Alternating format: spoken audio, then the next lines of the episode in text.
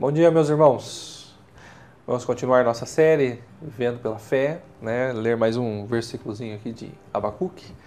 Né? Hoje eu quero ver o versículo de Abacuque 2, 1 e assim tirar uma lição aí para a nossa vida. Por-me-ei na minha torre de vigia, colocar-me-ei sobre a fortaleza e esperarei para ver o que Deus me dirá e que resposta eu terei à minha queixa.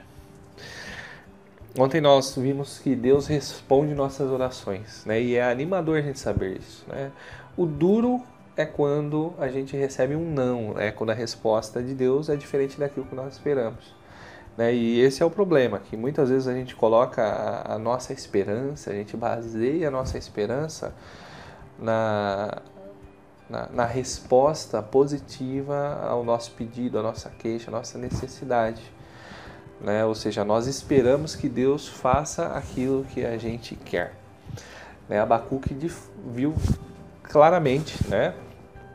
Deus respondendo às suas orações de uma maneira diferente né? da qual ele esperava.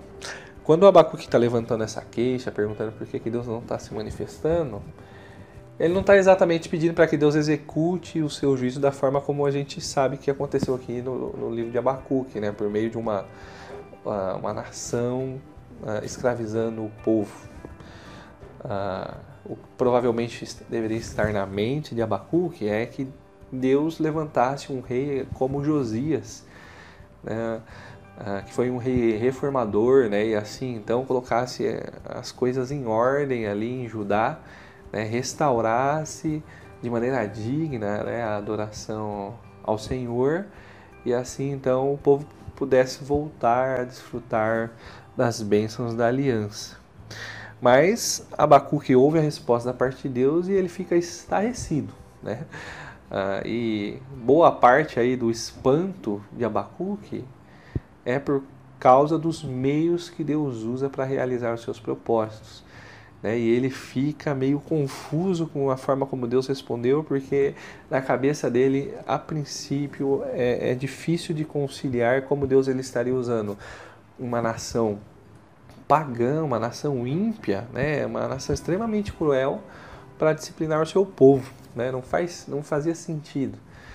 Né? Isso, na verdade, está ampliando o conhecimento de Deus, a teologia de Abacuque. Né? Ele está vendo que as, o Deus de Israel ultrapassa as fronteiras ali da, da, da, da, da cidade, da, da, da, nação, né? e ele é Deus sobre todas as nações. Né? Em meio a tudo isso, a reação de Abacuque é, é surpreendente, né? porque ele coloca assim: Por-me-ei na minha torre de vigia, colocar-me-ei sobre a fortaleza e esperarei para ver o que Deus me dirá e que resposta eu terei à minha queixa. Né? Abacuque ele não se revolta, apesar de achar estranho. Né? Ele não tenta dar o seu jeito, mas o que ele faz? Ele espera. Né? Ele espera no Senhor. Né? A sua esperança não estava em a sua oração ser respondida de acordo com a sua própria vontade, né? mas estava naquele que respondia a sua oração. Né? Egoístas, egocêntricos como nós somos, nós queremos a todo tempo ter as nossas vontades sendo atendidas realizadas. Né? E quando a gente ouve um não de Deus é duro, né?